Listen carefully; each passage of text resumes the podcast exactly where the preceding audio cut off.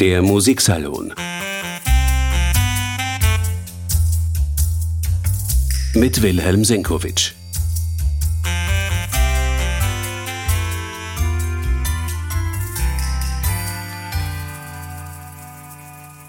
Herzlich willkommen, meine sehr geehrten Damen und Herren. Die niederösterreichischen Tonkünstler spielen dieser Tage zweimal in Wien und einmal in St. Pölten die Symphonie Nummer 90 von Josef Haydn.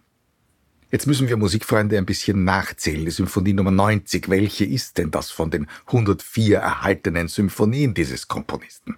Wir wissen ja, der reife Haydn hat für Paris gut bezahlt sechs Pariser Symphonien geschrieben und er wurde dann nach London eingeladen und dort hat er in zwei Tranchen noch einmal zwölf die großen, die Londoner Symphonien komponiert und damit hat er eigentlich das Tor zur Symphonie Beethovens und zur Symphonie des 19. und sogar beginnenden 20. Jahrhunderts aufgestoßen. Kein Komponist, der Symphonien schreiben wollte, ist an Josef Haydn vorbeigekommen.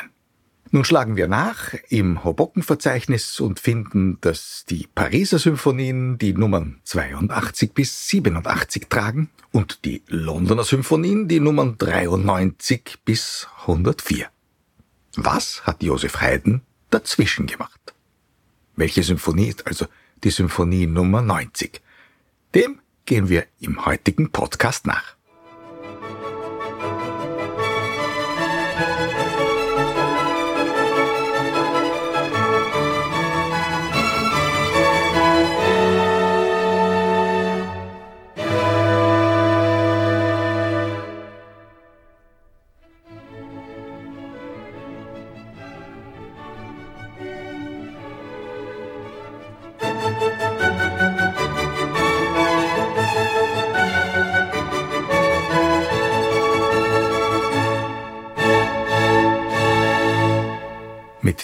Klängen hat sich der Komponist Joseph Haydn von seinem Pariser Publikum verabschiedet. Sechs Symphonien hat er im Auftrag der Olympischen Loge für deren Konzerte in den Jahren 1785 und 86 komponiert. Die Konzerte waren so erfolgreich, dass man dem Komponisten gleich wieder Aufträge vermittelt hat. So ging Joseph Haydn also daran, im Jahr 1787 zwei weitere Symphonien für Paris zu komponieren. Die Symphonien Nummer 88 und 89. Wobei sich später herausstellen sollte, dass gerade die 88er, die G-Dur-Symphonie, zu einer seiner erfolgreichsten Symphonien werden sollte. Sie wurde mit einigen wenigen Werken, vor allem aus der Londoner Serie, dann im 19. Jahrhundert immer wieder gespielt und stand auch im 20. Jahrhundert gerne auf dem Programm, bevor man das Gesamtwerk von Haydn wieder zu entdecken begann. Die Symphonie Nummer 88 ist eine von jenen Haydn-Symphonien, die mit einer gravitätischen, langsamen Einleitung beginnt. Man könnte sagen, eine Verbeugung vor dem französischen Stil, vor der französischen Ouvertüre, die ja, denken wir nur an die großen Opern-Ouvertüren des Barock, mit einer solchen langsamen, feierlichen Einleitung beginnt, ehe das eigentliche Allegro-Thema dann beginnt. Die Musikwissenschaft hat auch behauptet, Haydn hat in späten Symphonien gerne solche langsame Einleitungen verwendet, um dann im Piano, also leise, mit dem Allegro-Hauptthema einsetzen zu können. In der Symphonie Nummer 88 ist das jedenfalls so.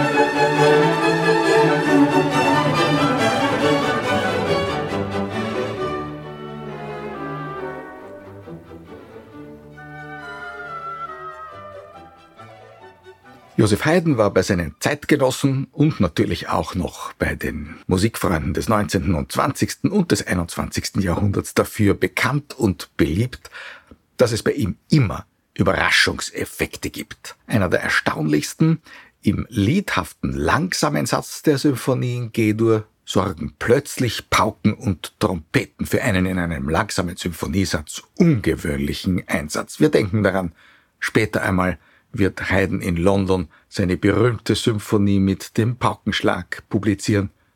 Einer der beliebtesten und berühmtesten Effekte in klassischen Symphonien.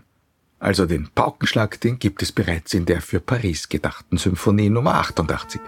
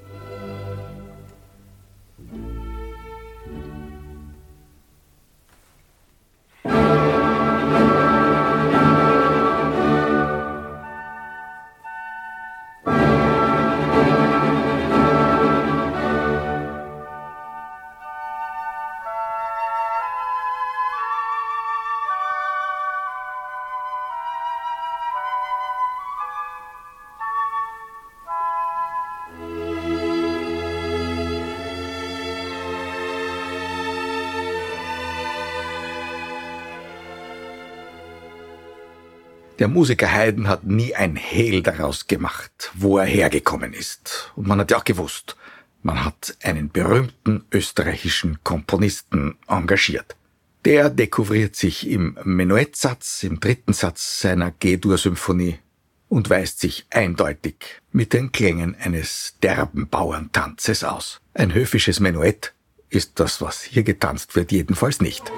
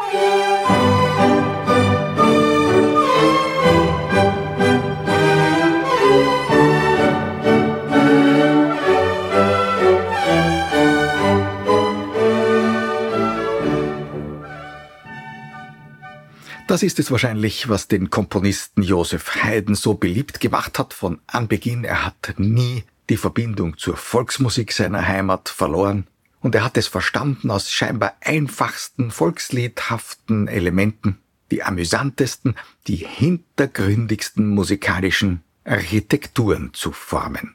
Er war eben einer der großen Symphoniker, auch einer der großen Intellektuellen seiner Zeit. Die Vokabel, die er verwendet hat, hat aber die ganze Menschheit verstanden. Er hat selbst einmal gesagt, meine Sprache versteht man in der ganzen Welt. So wurde denn seine Musik auch immer zum dankbaren Vehikel für große Interpreten, die immer auch Witz haben mussten.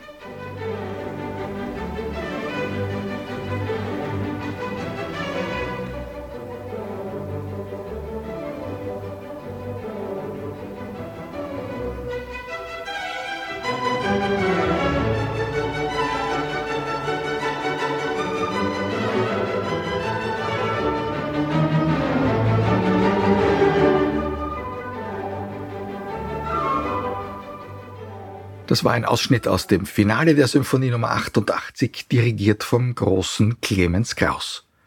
Und jetzt hören Sie einmal, meine Damen und Herren, wie dieselbe Musik klingt, dirigiert von Clemens Kraus Zeitgenossen Hans Knappertsbusch.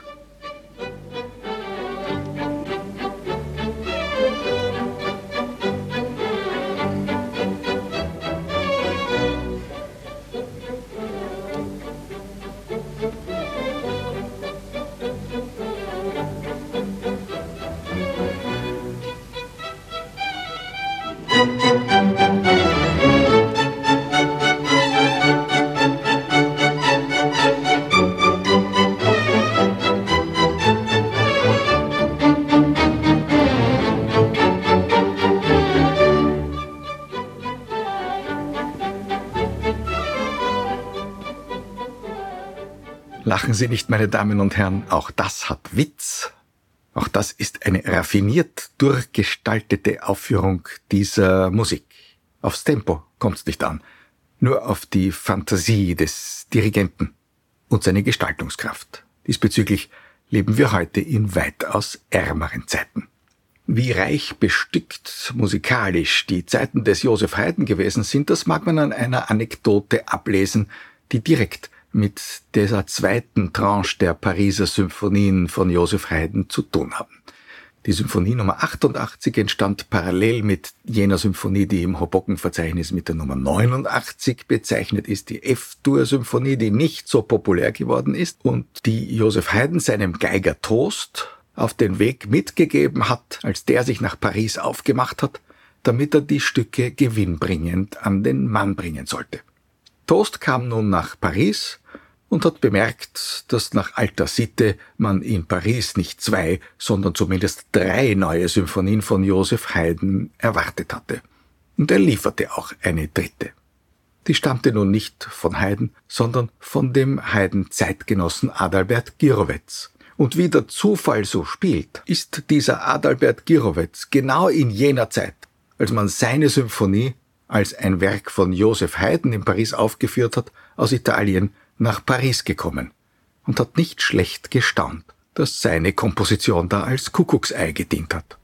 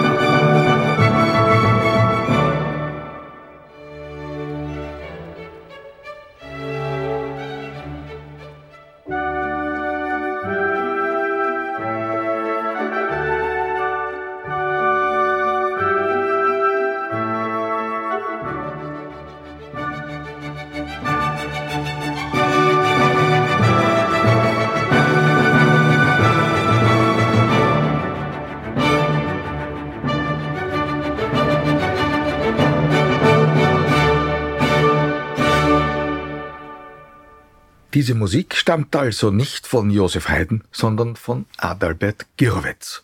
Sie war aber offenkundig gut genug, dass sie als Komposition von Josef Haydn durchgehen konnte.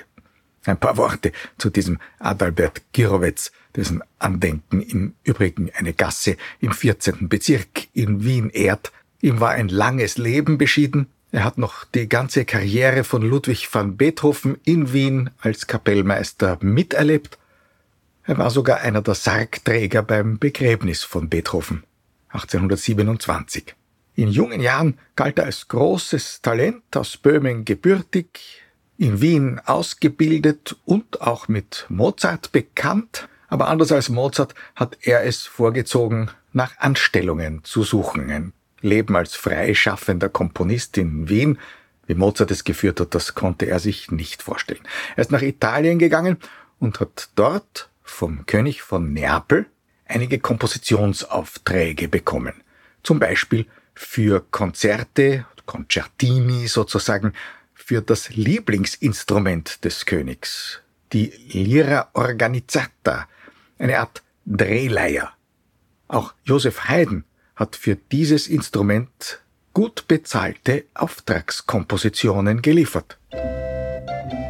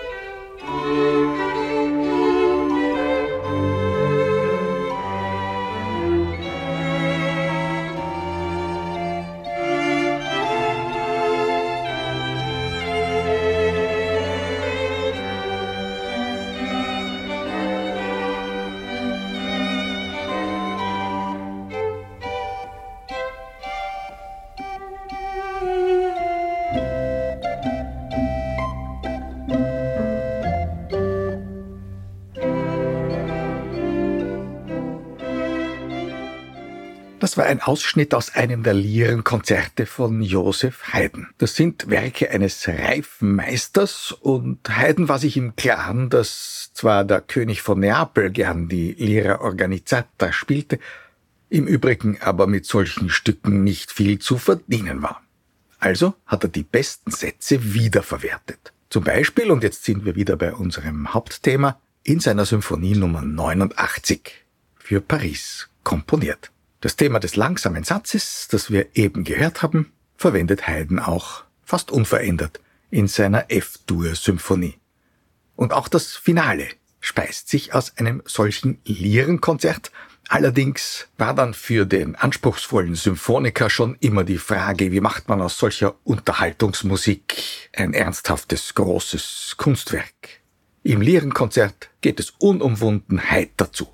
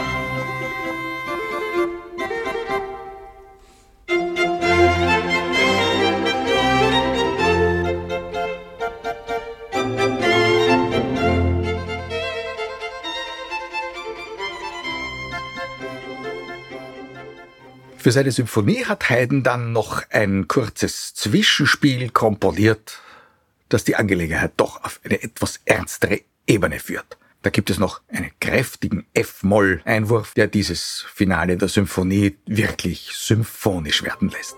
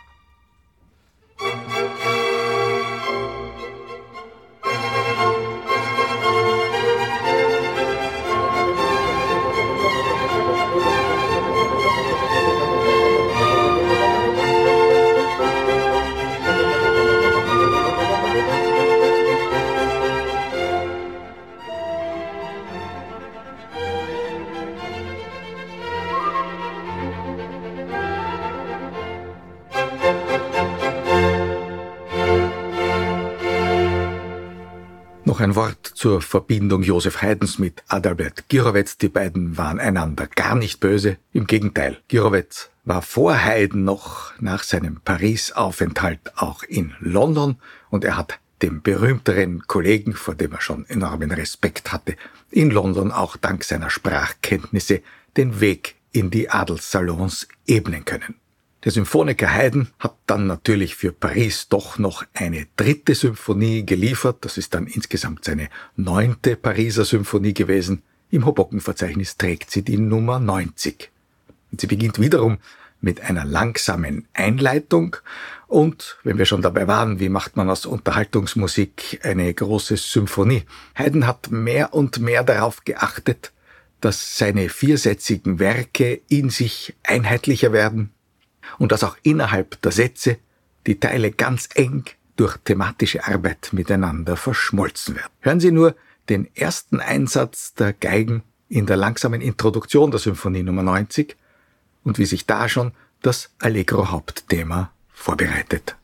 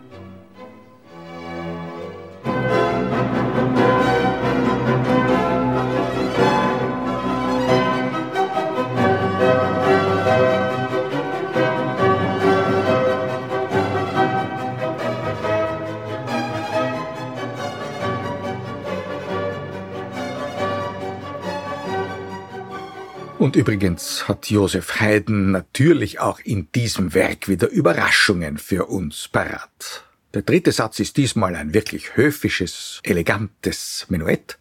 Und das Finale, ja, das ist ein unterhaltsamer Kehraus, in dem Haydn den Schabernack mit seinem Publikum treibt. Er bringt es nämlich durch künstlich eingestreute Generalpausen dazu, immer vor dem Ende schon kräftig zu applaudieren.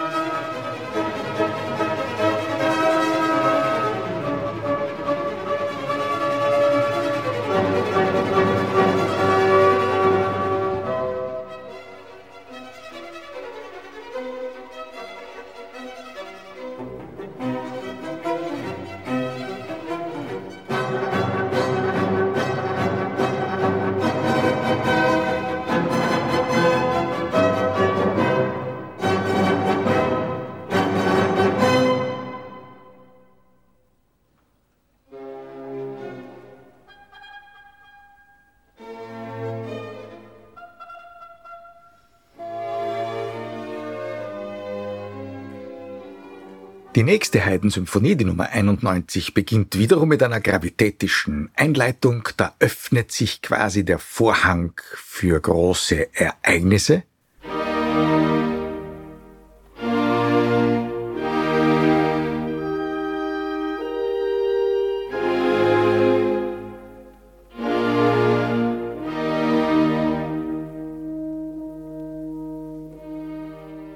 Und dann im Allegro-Thema offenbart sich der kontrapunktige Haydn.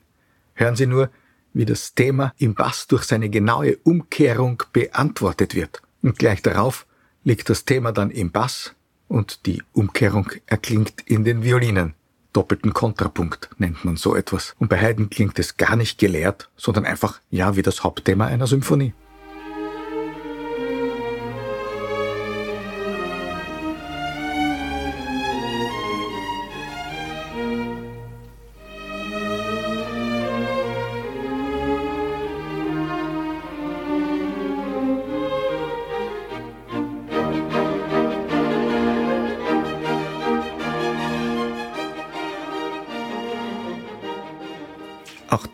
Abwechselnde Präsentation des Variationsthemas im zweiten Satz dieser Symphonie Nummer 91 erinnert an dieses kontrapunktische Gegenspiel von Ober- und Unterstimme, aber hier ist es ein schlichtes Variationsthema.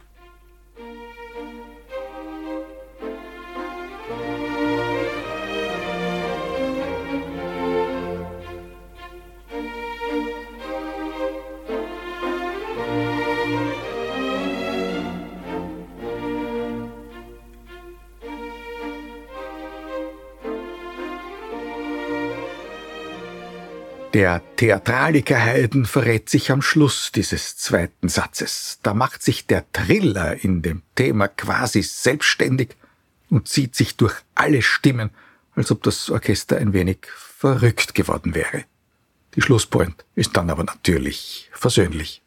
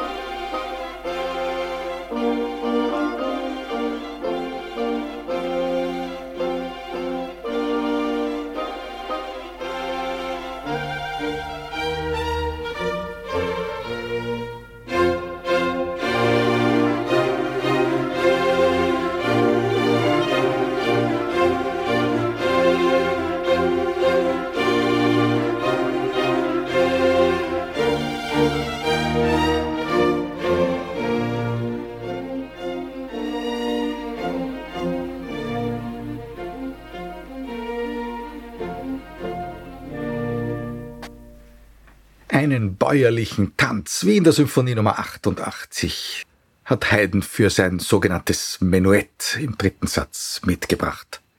Und ein gemütliches, gemächliches Trio als Mittelteil des Satzes noch dazu.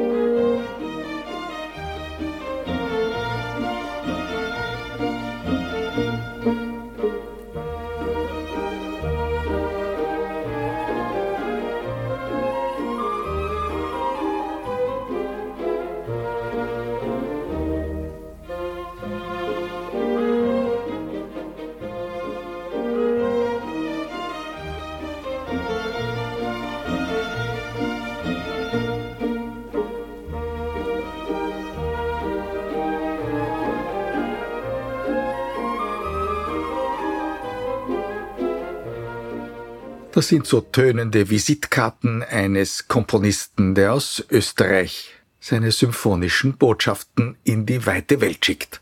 In der folgenden, der Symphonie Nummer 92, der sogenannten Oxford-Symphonie, wiederum in G-Dur, entlarvt sich der Österreicher, wir würden sogar sagen der Wiener eigentlich schon im zweiten Thema des ersten Satzes.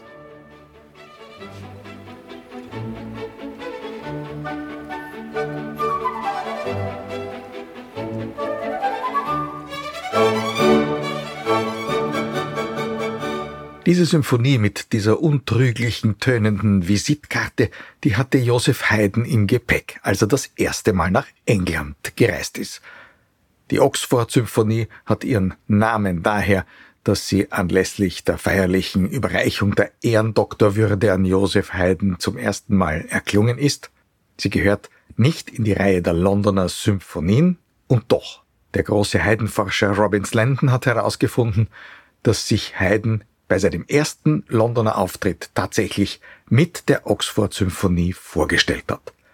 Und da gab es anekdotisch bereits bei den Proben ein kleines Missverständnis, denn Haydn hat ja eigentlich kein Wort Englisch gesprochen und er hat sich mit den Musikern gestikulierend und mit Zischlauten verständigt. Und da gab es nun ein Vorkommnis gleich am Anfang der ersten Probe, das uns an den Anfang unserer Beschäftigung mit den Symphonien zurückführt, die Haydn zwischen den Pariser und den Londoner Symphonien komponiert hat.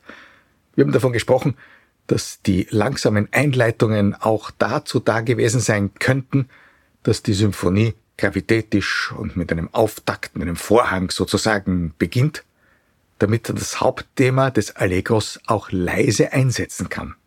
Bei der Oxford-Symphonie ist es nun so, dass sogar die Einleitung leise einsetzt. Und das schienen die Londoner Musiker nicht so einfach begriffen zu haben. Haydn wollte das Introduktionsthema ganz leise haben und hat gezischt und immer mehr verlangt Piano, Piano. Und die Musiker fanden, wie soll denn das weitergehen, wenn der schon so anfängt? Tatsächlich hat man sich dann über die Musik ziemlich schnell gefunden und Haydn war auch bei den Londoner Musikern beliebt.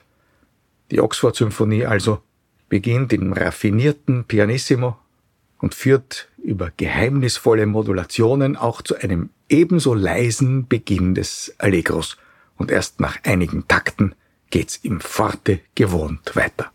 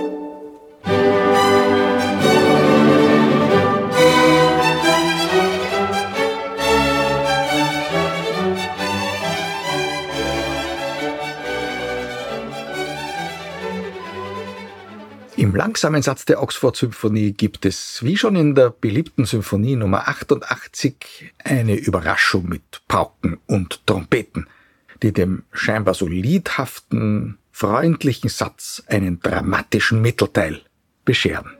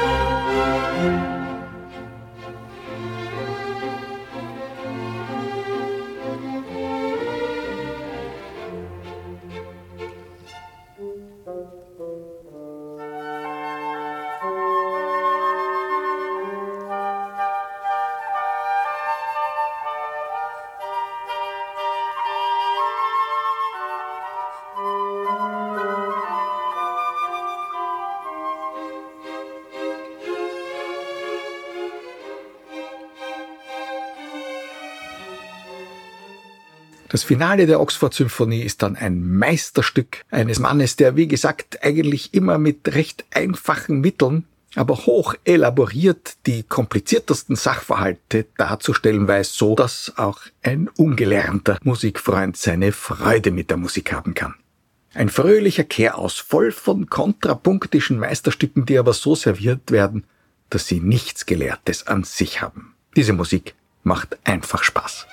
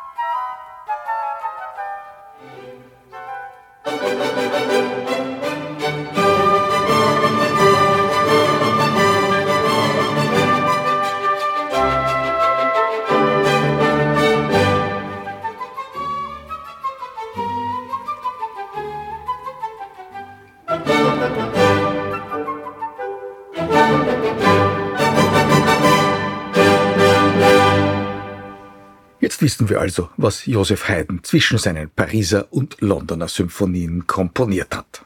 Damit sind wir am Ende unseres heutigen Podcasts angelangt und meine Damen und Herren, wenn Sie zwischen 21. und 23. Mai die Tonkünstler unter Jutta Casado mit der Symphonie Nummer 90 hören, dann können Sie das Stück auch musikhistorisch verorten. Vielleicht macht das Hören so noch mehr Freude. In diesem Sinn, bis zum nächsten Mal. Danke fürs Zuhören. Der Musiksalon mit Wilhelm Senkowitsch.